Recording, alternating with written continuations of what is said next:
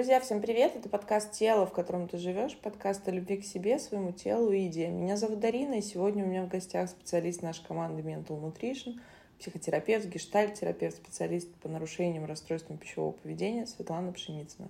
Свет, привет! Привет, Дарин, привет, слушатели!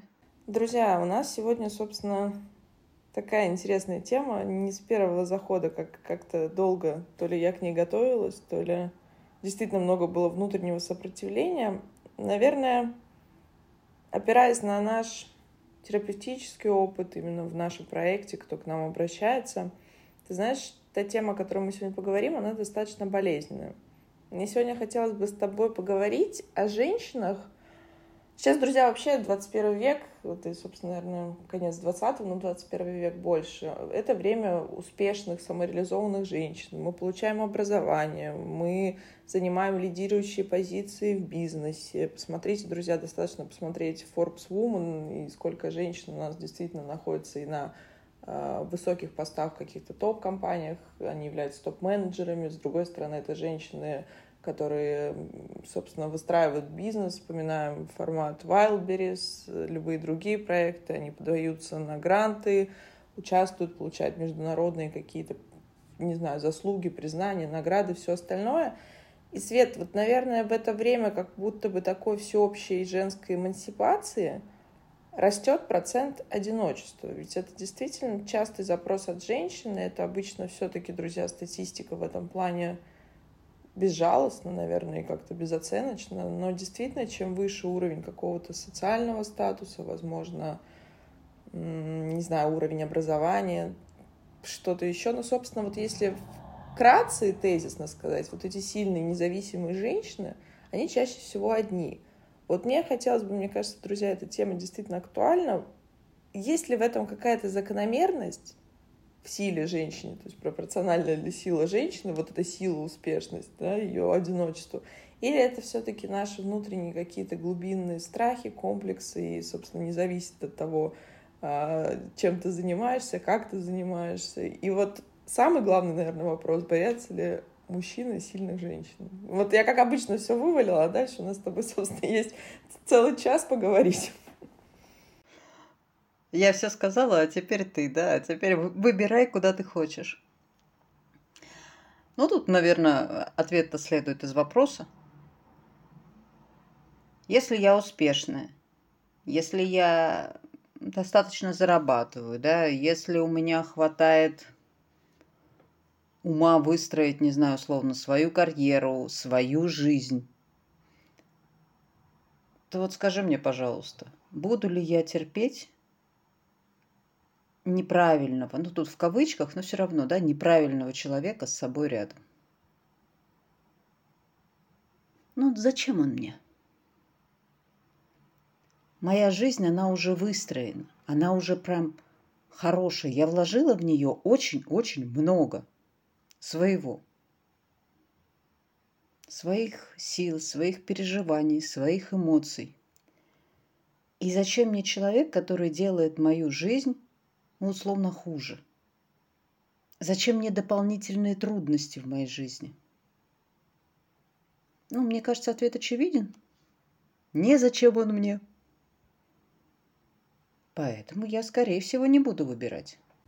Ну, тут вот сразу же сходу начну с тобой, собственно, парировать, потому что ну, как бы с, какой-то осознанной точки зрения, да, друзья, и как-то это все так звучит очень филигранно красиво, что да, действительно, зачем мне, если я такая молодец, я смогла сама свою жизнь выстроить, смогла, собственно, э, все свои какие-то, да, базовые потребности по пирамиде масла закрыть, да, и даже экстра больше. Соответственно, как будто бы у меня здесь есть выбор. Но ты, как никто другой, как психотерапевт, знаешь, что за этим всем зачастую стоит Одиночество, о нем мы сегодня тоже поговорим. И действительно, страдания, по-другому, друзья, я не утрирую здесь, о том, что я не могу никого встретить. То есть как будто бы не то, чтобы я не готова выбирать это с позиции ответственности твоей любимой, которую ты всем нам раздаешь, друзья, и всей нашей аудитории, а, а как будто бы с позиции того, что я не могу найти такого же мужчину, допустим, такого же статуса, это ладно, это полбеды. А я готова уже взять там, ну, не знаю, там взять, друзья, опять же, в кавычках, другого, но, условно говоря, мужчины меня избегают. Или мужчины, то есть, и тут же, как бы, друзья, я сама отвечаю, в принципе, на свой вопрос с точки зрения эволюции. Женщины действительно вот э, обращают внимание, нам действительно важно, чем мужчина занимается, как он зарабатывает, потому что эволюционно заложено, что нам все-таки мы как бы продолжение. Мы с вами рожаем детей, мы даем жизнь новому поколению. И для меня важно, смогу ли я чувствовать себя в безопасности рядом с этим человеком. То есть вот берем мою старую, добрую, любимую эволюцию. Мужчина-добытчик, да, женщина организовывает быт. Как-то так было заложено эволюционно. И все равно так или иначе, да, у нас где-то уже это как сказать, знаете, пережитки какого-то прошлого. Сейчас действительно каноны семьи меняются, институт семьи, институт брака меняется, вообще формат взаимоотношений. Ты уже можешь готовить, можешь не готовить, можешь ухаживать за своим мужчиной, можешь не ухаживать, если ему это не нужно. Бывают партнерские отношения. Вот недавно мне подруга рассказывала, собственно, у нее э, семья знакомых, которая видится раз в месяц. Вот два карьериста, которые работают где-то в Дубае, и их это устраивает. Не знаю, какая там внутрянка, но вот на внешнем каком-то уровне они говорят, мне окей. И это как бы очень отличается. Представь, расскажите об этом, условно говоря, своей бабушке, и она для нее это будет огромный шок, потому что тогда было другое время, и тогда это вообще сложно было себе представить. И вот получается, к чему я веду, что в огромном мире свет вот этих, вот этой свободы, этих свобод выборов, мы, получается, становимся все более одиноки. И вот говоря о том, что женщины, условно говоря, заходят на... Это мне как-то один э, знакомый сказал, что вы же заходите на мужское поле, выстраивая бизнес, выстраивая карьеру. То есть действуя, как бы, как бы это ни звучало, друзья, в мужских энергиях, но вы при этом хотите, чтобы мужчина к вам относился, да, и ваш партнер относился к вам как к женщине, как вот к тому самому слабому полу. Ведь любой женщине, или поправь меня, если я не права, все-таки такого хочется. Ну, большинству да. Большинству все-таки ты права абсолютно, большинству все-таки хочется. Слушай, на самом деле такой вопрос, вот он, знаешь, как кольцо без ответа. С одной стороны, правда, когда вот такая умная, красивая, независимая, выстроенная говорит, ну вообще-то я уже хочу там семью, и я готова вот здесь, вот здесь начинается история. Да? Я готова пойти на уступки в требованиях мужчине. Ну, условно. Вот как да, перевести с русского на русский? Я такая классная, но поскольку что-то у меня не выстраивается, ладно, я возьму себе хуже. Я согласна. Честно, звучит вот как предательство себя. Я согласна пойти на хуже. И ведь она не врет, когда соглашается для себя. Ну, вначале. И она понимает, что она выбирает хуже. А потом подсознательно, не специально, не специально, нет такого, что она осознанно начинает вставлять ему там иголки под ногти. Нет. Но потихонечку, помаленечку. Она же знает, что она его лучше. Позиция, знаешь, такая свысока. А я лучше тебя я тебе, ну, я разрешила тебе быть собой. Ну, давай. Ну, и потом пошли вот эти требования. Что чувствует мужчина в этих отношениях? Ну, наверное, смотря какой мужчина, конечно, но если вначале есть даже какая-то там увлеченность, восторг, то, скорее всего, позднее он начинает чувствовать, что «а я хуже, я хуже». И вот это состояние ощущения «я хуже», да, состояние «не до», я проигрываю, сука, эту конкуренцию. Меня здесь, ну, из что, из жалости держат? Или как, э, не знаю, самца-производителя? Или потому что я аксессуар? У такой умный, красивый, успешный должен быть муж. И я аксессуар? Нравится ему это? Ну, честно, нет. И так или иначе он уйдет. И она опять останется у разбитого корыта, но с умной фразой. Меня вообще не выбирают, что со мной не так. Я уже выбрала даже, ну, я снизила свою планку там до больше некуда. И даже он меня не выбрал. Даже он. А там не даже он. Там я так снизила – что даже он не смог больше продержаться. Он просто не смог.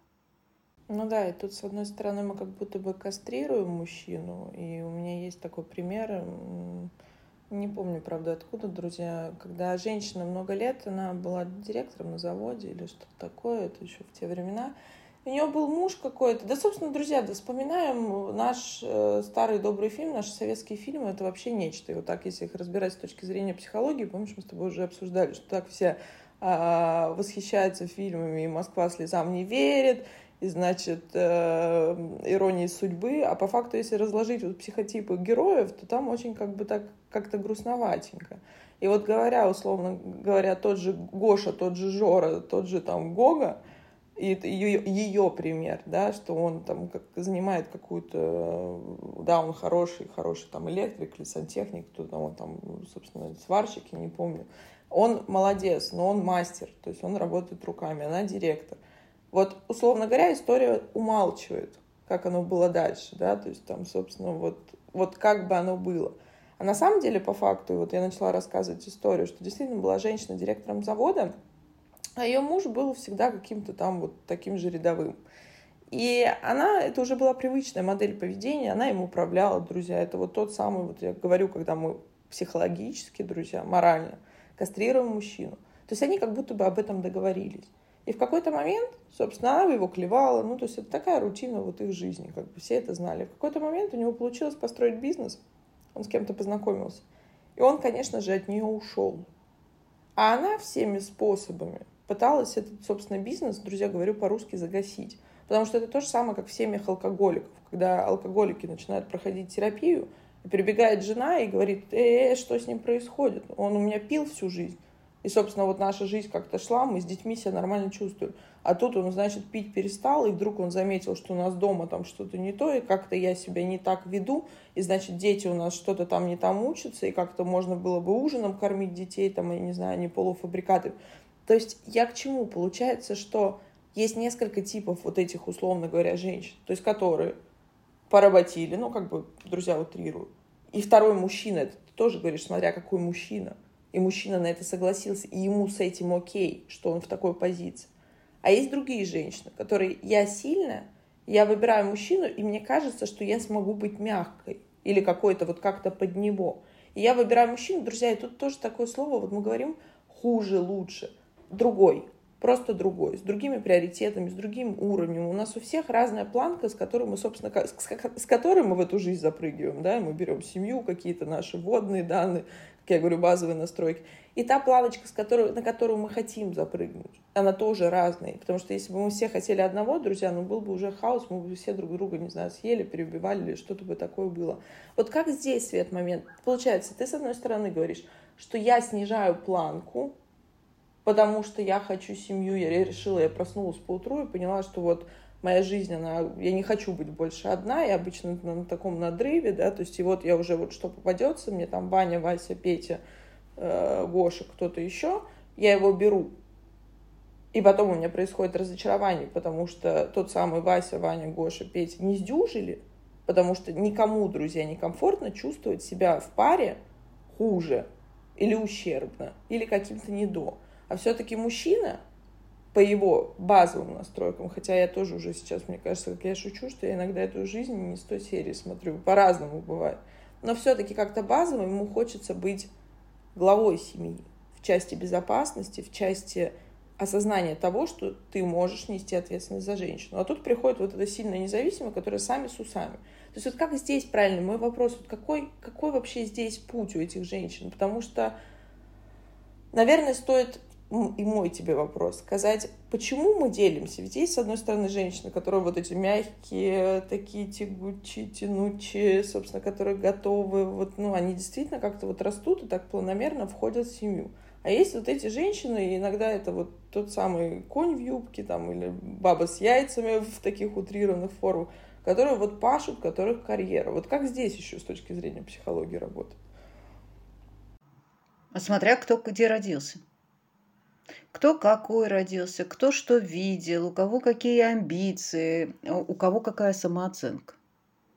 Ты знаешь, если я, например, условно э, с адекватной самооценкой, а с незаниженной, да, с такой, с, с адекватной самооценкой, и мне как-то легко в этой жизни, я себя воспринимаю, э, то я могу отследить свои потребности, могу их принять и могу их исполнять. И тогда, если моя потребность будет э, в семейном очаге, то я могу где-то позволить себе быть слабой, неуспешной. Именно я могу позволить себе. Я могу встать за мужчину, да? Я могу быть за ним, могу не принимать решения. Могу. А теперь представь, что у меня заниженная самооценка. Могу я встать? Да, фигушки. Фигушки. Я выйду вперед. А вдруг он заподозрит, что я какая-то плохая? А вдруг кто-то там решит, что у меня там чего-то? Я не такая. И я пойду доказывать, что я лучше. Я пойду ой, уничтожать своего мужчину. Я буду конкурировать с ним, как с ближним. Понравится ему это? Нет. Ну, сколько-то он потерпит, особенно если любит, а потом опять уйдет. Самооценка. Потому что если самооценка нормальная, равная себе, я буду делать то, что мне нужно.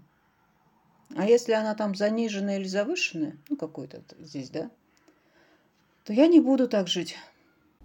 Ну хорошо, ну тогда исходя из этого, условно говоря, если я, ну действительно мой приоритет, друзья, вот тут э, нам ничего лучше так не продается, чем марафоны похудения и марафоны женственности. Ну это правда статистика, и как бы мы все вот заражены этой историей, что женщина должна быть какая-то такая. У каждой женщины, у каждого человека, друзья, это без гендерной привязки, есть свои амбиции, свои приоритеты. Еще раз, та самая волшебная планочка, на которую, с которой мы прыгаем и на которую хотим запрыгнуть.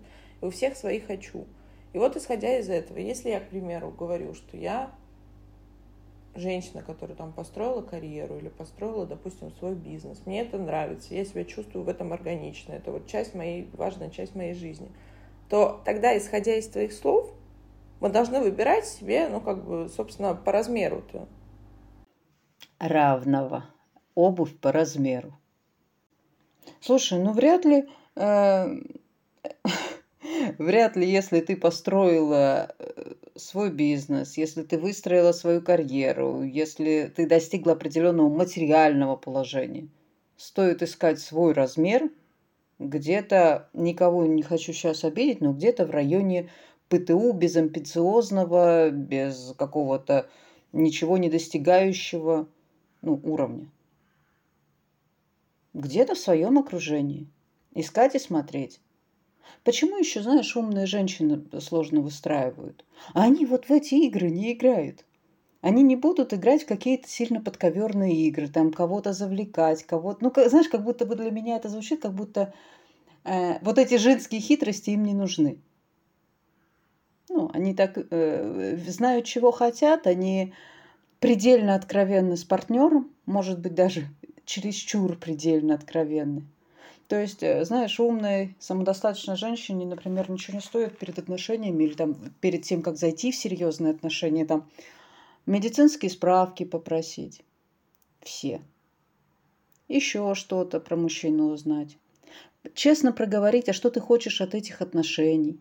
Там, где женщина э, с более низкой самооценкой или с, хотела сказать, менее умная, ну, какая-то более боящаяся, да, будет молчать и о своих желаниях, и о своих потребностях. Она там замолчит, и мужчина в это место поставит свои фантазии и скажет, ну вот, вот ты же так же, наверное, думаешь. А умная скажет, и там не оставит места, да, вот для иллюзии мужской. Смелая скажет, такая, знаешь, которая «я знаю, что хочу». Я выскажу тебе свои требования, я скажу тебе, что я могу дать. Но от такой прямоты, правда же, страшно. От такой прямоты хочется убежать. Кто не убегает, тот не убегает. Но, как правило, вот знаешь, грустная статистика, очень грустная статистика. Очень грустная статистика. Три линии поведения. Три. Одно, как ты уже сказала выше, про то, что, правда, они как будто бы договариваются.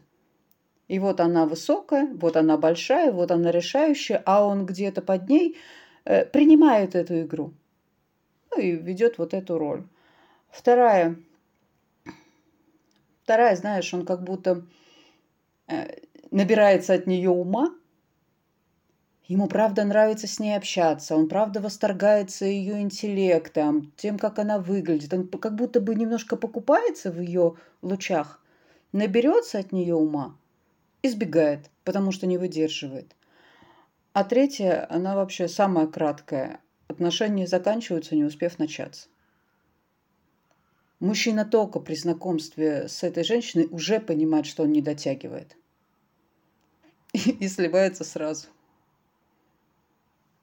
Такая статистика грустная. Ну тогда получается, исходя из этого, как будто бы мы как будто бы мы должны сказать, что вот эти сильные, там, независимые, мне не нравится слово сильные, но как-то оно действительно так получается, друзья, это тоже большая гиперкомпенсация, то, о чем сказала ты. И действительно, мы тогда копаем, опять же, туда в детство, в нашу базовую незакрытую потребность безопасности, копаем в отношения с папой, с мамой, со всеми остальными родительскими фигурами. Если мы начнем сейчас об этом с тобой говорить, то можно, в принципе, часов на пять запасаться чаем, конфетами, либо кому кто чем хочет, и это будет длинный разговор, друзья. Но если тезисно, ты говоришь о том, что да, что когда мужчина, когда партнер не хуже, ниже статусом, другие приоритеты, другие амбиции, ну вот просто другой темперамент как минимум. И тогда, исходя из этого, мы должны рекомендовать вот встретить ты мужчину, который там, я не знаю, в иксы раз сильнее, властнее тебя там и все остальное. Тогда вот ты с ним сможешь быть слабый. И как будто бы это звучит все очень, ну, как-то про жизнь, ну, жизнеспособно. Но только вопрос в том, что чаще всего вот этим мужчинам, которые такие же властные, которые там, не знаю, топ-менеджеры, предприниматели. Им хочется видеть рядом с собой женщину, наверное, слабее, от которой все-таки, которые, у которой другие приоритеты. Потому что устаем, работаем мы на работе. Умные разговоры мы разговариваем на работе с, коллегами, с партнерами, да с друзьями за пивом, там, я не знаю, или зачем, за вином. Как вот здесь работает механизм? То есть тогда получается замкнутый круг ну, он замкнутый. Вот, вот в такой интерпретации, как ты говоришь, это правда замкнутый. Это правда замкнутый, потому что, э, да, такой мужчина скорее себе может выбрать женщину, которая хотя бы дома не будет с ним конкурировать. И хотя бы дома он может расслабиться и быть э, спокойно, свободным. И никто там не будет трясти его трон. Ну, я сейчас трон условно, да? Да. Ну, тогда логичный вопрос. Собственно, мы подходим к ядру все-таки нашего выпуска «Сильно независимые, одинокие». А что, собственно, делать, чтобы перестать конкурировать с мужчинами? Откуда вообще этот механизм берется? То есть мы как будто бы перескакиваем из поля женского – и ты правильно сказал, что если самооценка адекватная, друзья, не завышенная, не заниженная, не какая-то, она адекватная, то есть соответствующая вот, вот вашему, условно говоря, опять же, субъективному, но вот вашему нахождению в этом мире. Вот есть понятие наших мыслей о себе, убеждений, а есть факты. Вот, условно говоря, вот здесь я могу, здесь я не могу. Я прекрасно готовлю, не знаю, там, котлеты, но я ужасно пою. Ну, не буду я соревноваться, там, условно говоря, с тем, кто поет, э, не знаю, в консерватории. Но объективно бред. Но я от этого не хуже, не лучше. Но вот мой вопрос тогда, Свет, откуда берется, почему вот у нас вырастают друзья. Ну, правда, я не могу по-другому сказать. Это просто моя любимая фраза э, любимая фраза моей подруги, она говорит, ну что, я домой прихожу, собственно, они оба, оба предприниматели, говорит, ну, складываю, достаю свои яйца, складываю их в ящик, закрываю на ключ, ну и все, и вот я дома, дома я уже, условно говоря, там Аня. Я жена, я мама и все остальное. А на работе я могу быть кем угодно. Вот как здесь вот этот баланс? То есть откуда это берется? Почему мы начинаем играть действительно по мужским правилам, на мужском поле и конкурировать с ними, и поддавливать интеллектом, не знаю, достижениями, финансами, чем-то еще. И, собственно, как этого не делать? То есть ток-то какой, что делать-то с этим? Какая прекрасная вещь. Так слушай, выход там же, где вход. Для чего мы начинаем поддавливать? Для чего мы начинаем играть в конкуренцию, да? И выстраивать это? Для чего? Скорее всего, чаще всего. Ну, для того, чтобы найти посильнее. Или для того, чтобы постоянно убеждаться, что он сильный, проверяя его на прочность. А это для чего? Да, а это для того, чтобы ощутить свою безопасность. Для того, чтобы можно было с ним расслабиться, почувствовать себя слабой, побыть вот этой девочкой, быть замужем. Это все про безопасность, про мою. Могу ли я тебе довериться?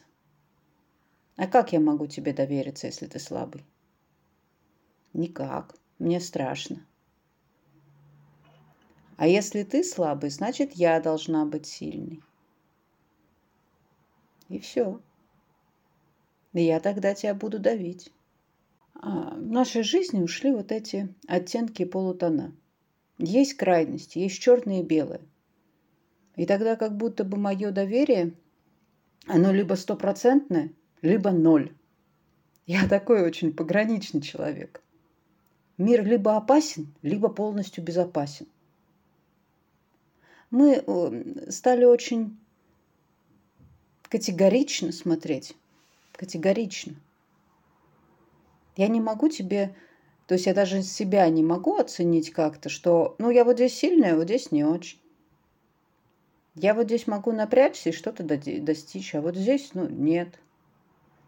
Я уж всесильная, так всесильная. И ты должен быть такой. Я не позволяю своему партнеру слабости.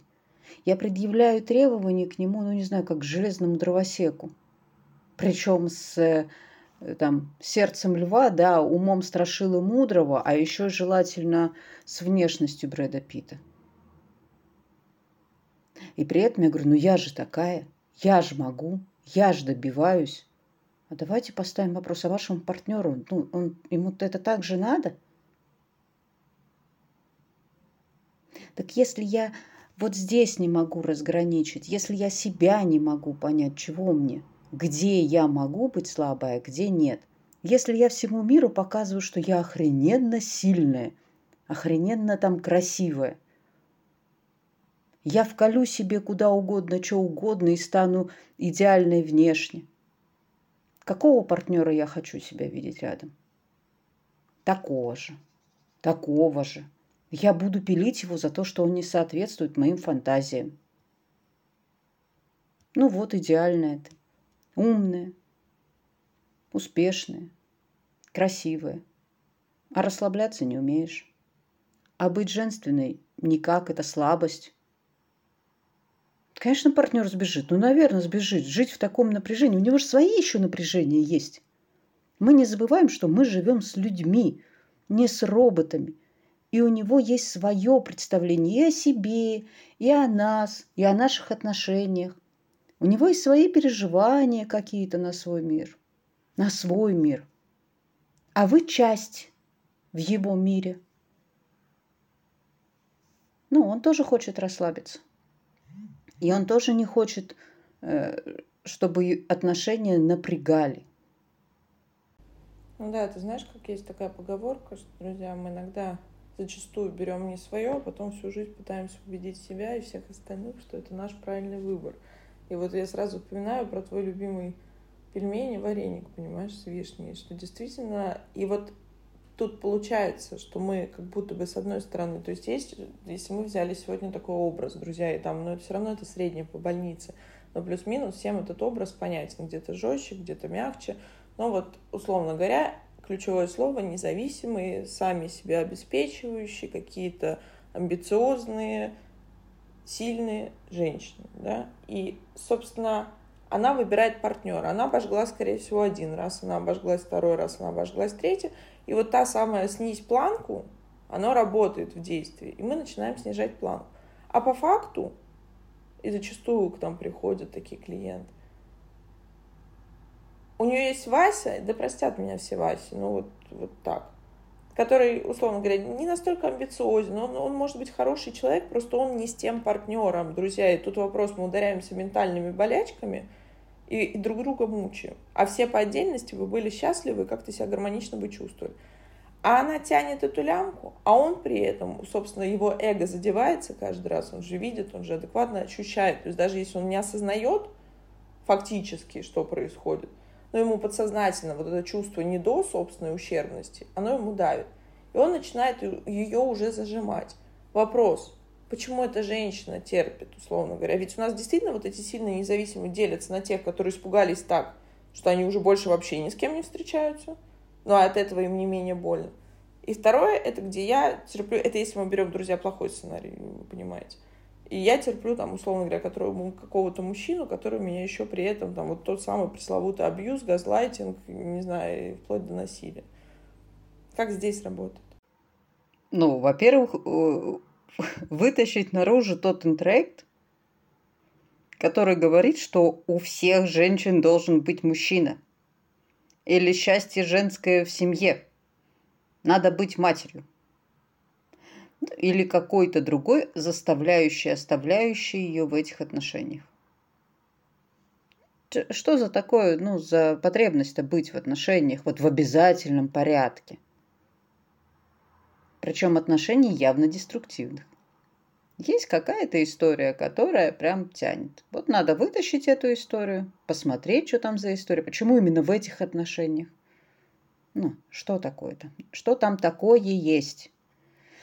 Надо вытаскивать, надо смотреть. Слишком индивидуально, понимаешь? Здесь невозможно как-то обобщить, как-то сказать какими-то словами. Но что-то ее удерживает в этих отношениях. Какая-то ее потребность. Какая-то ее потребность. Какая-то, не знаю, там опять что-то может с родителями, с установками, с пресловутой самооценкой. Ну, например, я знала одну женщину, которая говорила, как я могу считаться успешной, если у меня нет личного счастья. Ну вот, вот, вот как? Ну вот как? Ну, смотря, наверное, по каким критериям, да, там успех. Кто что понимает. Кто понимает успех исключительно, э, сколько у тебя ноликов на счете, а кто понимает успех там ощущением счастья внутреннего которое неизмеримо. Непонятно как. Ну, тоже какая-то установка.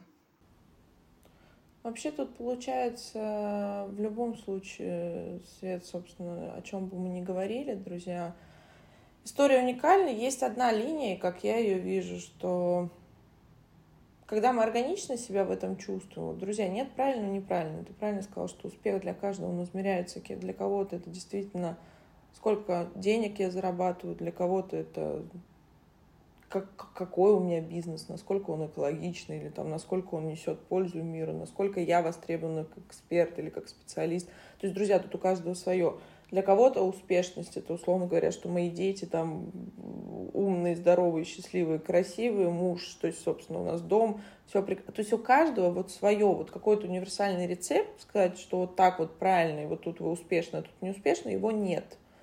Но мне кажется, ключевое, когда ключевым маркером является, что если у вас есть все, и мы с тобой думали назвать выпуск «Богатые тоже плачут», ну, вот, к примеру, в вопросах того, что да, я успешный предприниматель, или я успешный, там, не знаю, кто-нибудь, я молодец, условно говоря, я женщина, у меня все есть, я могу сама себе все позволить, и вот это ключевое, я могу сама себе все позволить, мне для этого не нужен мужчина, мама, папа, брат, государство, я вот могу, вот на, я всю свою жизнь как бы создаю так, как я ее хочу. С одной стороны, это развязывает руки, это действительно дает возможность, свободу выбора. Собственно, действительно, друзья, это дает возможность жить, не могу сказать более полную, наверное, в моих приоритетах как-то более полную, скажу это субъективно. Но я не могу встретить человека, и мне от этого плохо. Вот я не могу встретить мужчину, у меня не получается отношения. То тогда получается вопрос, мы с тобой приходим, это если вот подытожить как-то среднее по больнице, то нам все равно придется копать в детство, в отношения с папой, в отношении с потребностью в безопасности. Ведь если это делается на такой гиперкомпенсации, что я столько всего сделала, а мне это счастье не приносит, то получается что-то все-таки пошло не так в схеме. И как-то ну не из больших амбиций это все делается. Да, а еще, знаешь, есть такая история, как «я вся такая молодец».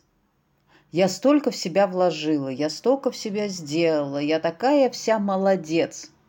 И тогда здравствуйте, моя тень, мои какие-то теневые стороны, но они есть, ну где-то там далеко. И я их как будто так научилась не показывать, не предъявлять. Но это мои фантазии, конечно. Они вылезают. Но я их сама себе не предъявляю. Понимаешь, я не знакома со своей тенью, я не знакома со своими условно неблаговидными сторонами. И я чувствую и как-то презентую себя этому миру как охренительно идеального человека, Успешный успех – вот мое второе имя. Только вот что-то в личной жизни несчастно. Да потому что я залезла, может, не на свою ступеньку, и там сижу и говорю, какая я. И принцы ко мне на эту ступеньку должны залезть такие же. Я не принимаю вот эти свои... Чаще всего такие женщины называют это слабостями. Я не принимаю себе вот эти слабости. Я не, не даю им... Я их чаще всего даже и стыжусь. Я их не предъявляю, я их не показываю. И тогда, если я вот столько силы еще трачу на то, чтобы их себе-то не предъявить, а уж не то, что миру, неужели я буду лояльна к слабостям, к неидеальности другого человека? Да не буду я никогда лояльна. Я буду очень требовательна и очень жестка.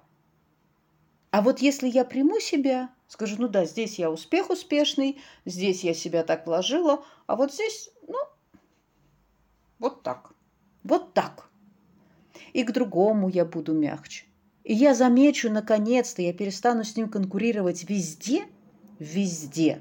А я замечу, что вот здесь он выше меня, и это не ранит меня, и это не уколет мне иглой огромное сердце, а просто я это замечу как факт я начну уважать человека.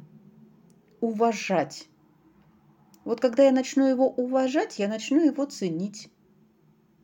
И я перестану быть выше и смотреть на него снизу вверх, ой, сверху вниз. Я буду где-то на равных. Ценности уважения партнера. Ну, идет из ценности уважения себя.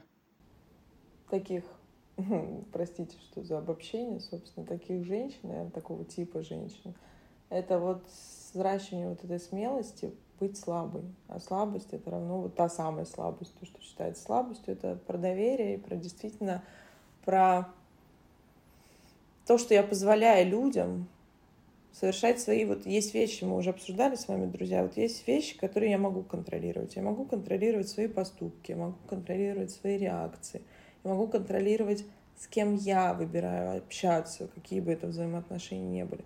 А вот все остальное, мысли, чувства, поступки, действия других людей, это вне нашего контроля. Но нам настолько страшно отпускать вот эти вожи, что нам кажется, что, знаешь, мы вот как, вот, не знаю, плита стоит, вот она разваливается на мелкие кусочки, а мы пытаемся ее собрать, подровнять, я все равно вот здесь закрою, здесь закрою. И вот мне кажется, вот первое, из чего наверное, нужно, какой нужно вопрос задать себе, а где я вообще проявляю эту слабость, где я проявляю это доверие вообще, не только про партнера говорю, вообще в целом, где я позволяю, ведь обычно у, у этих людей, у этого типа женщин, с контроль, гиперконтроль, он везде. И гипертребования, те самые сверхтребования, они прежде всего к себе. И вот самые, я всегда говорю, что самыми жестокими палачами зачастую являемся мы себе сами. Вот так, друзья. Вот такой у нас выпуск. Свет, спасибо тебе большое. Неоднозначно сложная тема. Мне кажется, у многих сейчас поднимется и сопротивление, и какие-то, мне кажется, такой даже где-то негатив, потому что мы обсуждали недавно тоже со знакомой, она говорит, ну как, мужчины, ну вот эти слабые мужчины, ну в смысле они не потянут? Ну, конечно, ну так мужчина должен понимать, куда он вообще тут замахивается. Есть очень много разных мнений, мы по-разному себе объясняем, да, да, и, конечно, социумом диктуется, потому что, условно говоря, не, как сказать, различный социальный статус, неравный социальный статус, к примеру, в случае мужчины и женщины, это никогда как бы, ну, особо-то не, не выделяется. То есть, ну, нет у нас больше, как в царской России, что там, собственно, вот ты должен там, я не знаю, боярин за, боя... за боярню, там, понимаешь, вот статус у нас либо деньги были, либо, помните, чины давали, то есть какой-то вот социальный статус. Сейчас такого нет со стороны как бы мужчина-женщина, потому что мужчина — это его все-таки поле, друзья, да, еще раз повторю, эволюционно они занимаются там зарабатыванием денег, карьерой, а мы как бы действительно, если мы позволяем себе быть, мы женщины. Ну, то есть мы проявляемся в каких-то других вещах, да, других аспектах. А вот все-таки со стороны женщины и мужчины это все-таки порицаемо когда социальный статус. Хотя, друзья, по сути, в партнерских отношениях это вот пример Европы. Я не могу сказать, что мне все нравится, что происходит вот в той части.